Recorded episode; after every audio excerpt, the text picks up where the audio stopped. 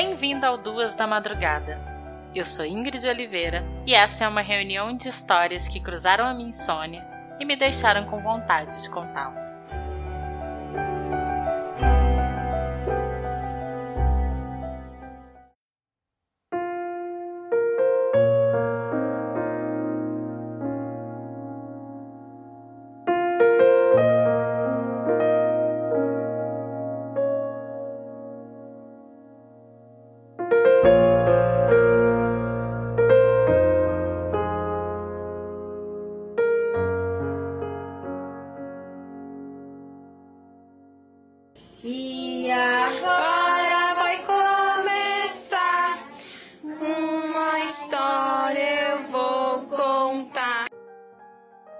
Ela era muito criativa, trazia bastante novidade para as crianças, para trabalhar com as crianças.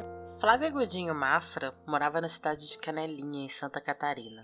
Ela era filha única e desde muito nova decidiu que queria trabalhar com crianças. Ela se formou em pedagogia e trabalhava como professora. Flávia se casou em 2019 e o casal logo resolveu que queria ter o primeiro filho. A gravidez foi motivo de grande alegria para ela. A pequena Cecília deveria nascer em setembro de 2020.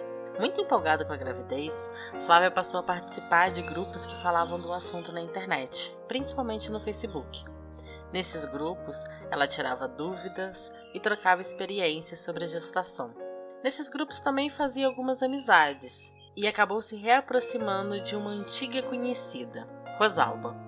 Rosalba morava na mesma cidade e também estava grávida. Quando Flávia estava com 36 semanas de gestação, Rosalba disse a ela que teria preparado um chá de bebê para ela. Bom, nessa parte eu achei informações confusas. Algumas reportagens falam que o chá de bebê seria surpresa, que Flávia sabia que estava indo para algum lugar com a Rosalba, mas não sabia que era para chá de bebê. Em outros lugares fala que na verdade a Rosalba teria marcado esse chá de bebê com outras mães do grupo e que Flávia sabia sim do, do chá de bebê. O que importa é que esse chá de bebê aconteceria no dia 27 de agosto de 2020. E naquela quinta-feira, Flávia se arrumou e saiu com a Rosalba. Quando anoiteceu, a família de Flávia começou a estranhar a sua demora e o fato de que ela não respondia as mensagens. Isso não era comum. Mais incomum ainda ficou quando ela passou a não atender as ligações. A família então entrou em contato com Rosalba, que disse que quando saíram do chá de bebê, Flávia saiu do chá de bebê com ela, foi até parte do caminho com ela, mas depois desceu do carro e faria o resto do caminho de carona com outra pessoa. Rosalba, inclusive, explicou que ela começou a se sentir mal no chá de bebê e que acabou entrando em trabalho de parto dentro do carro no caminho para casa. Ela acabou tendo a filha dela na rua com a ajuda dos bombeiros. Ela chegou a ser questionada por outras pessoas sobre o paradeiro de Flávia e sempre respondia com tranquilidade. Não sei, eu entreguei a fralda para ela ali na padaria. Eu deixei ela na ponte e fui levar a Michelle. Aí eu só cheguei em casa e já ganhei a menina. Eu tô indo pra Floripa, tá bom? Fique tranquilo, daqui a pouco ela aparece. É, pelo que eu. Daqui a pouco ela liga. A mãe dela esteve aqui agora no hospital. A família de Flávia registrou o desaparecimento e, junto com amigos, passou a procurar por ela. Na manhã do dia seguinte, infelizmente, o corpo de Flávia foi encontrado. O corpo estava em uma fábrica de mármores desativada e a cena era terrível. Flávia estava com a barriga aberta e seu bebê tinha sido retirado. Quando a polícia foi chamada, tudo se encaixou perfeitamente com outra história que estavam investigando. No dia anterior, um hospital chamou a polícia por conta de uma situação suspeita. Uma mulher chegou no hospital suja de sangue com o bebê nos braços. Ela disse que tinha entrado em trabalho de parto no carro e a criança acabou nascendo com a ajuda de pessoas que passavam por ali. Até esse ponto, tudo bem, mas quando os médicos passaram a examinar a criança, notaram que existiam cortes nela.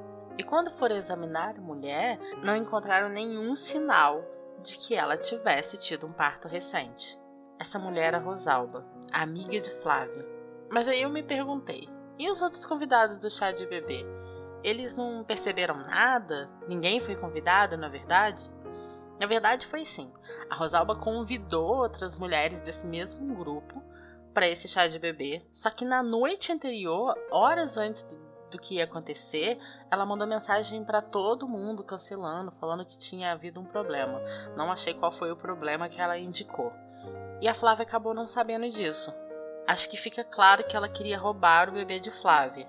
E isso porque ela tinha perdido um bebê e não contou nada para a família nem para o marido. De acordo com a advogada de Rosalba, ela chegou a procurar em hospitais pessoas que quisessem doar ou vender o bebê. Rosalba confessou o crime e disse que atacou Flávia com um tijolo e abriu sua barriga com um estilete. Foi nessa hora que ela acabou machucando o bebê. Segundo a perícia, Flávia morreu por conta do sangramento na barriga.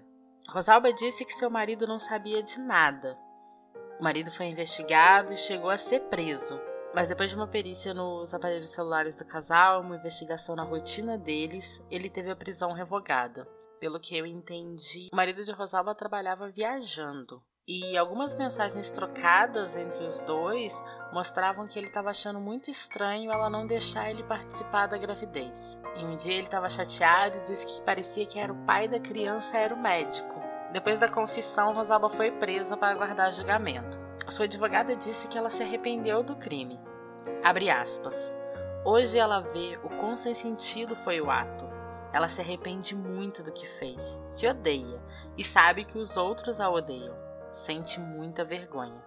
Fecha aspas. O julgamento de Rosalba aconteceu no dia 24 de novembro de 2021. Ela foi condenada pelos crimes de feminicídio qualificado por motivo torpe, com emprego de meio cruel mediante a dissimulação, e para cobrir outro crime, também por tentativa de homicídio qualificado pela impossibilidade de defesa, nesse caso cometido contra a criança. Sua pena foi de 56 anos e 10 meses. Em setembro de 2021, o marido de Flávia postou uma foto com a filha do casal, onde escreveu: Queríamos agradecer a todos que mandaram mensagens positivas e me ajudaram nesse um ano. Hoje vim aqui mostrar como está a minha princesa. Graças a Deus estamos muito bem. Obrigada a todos pelo apoio.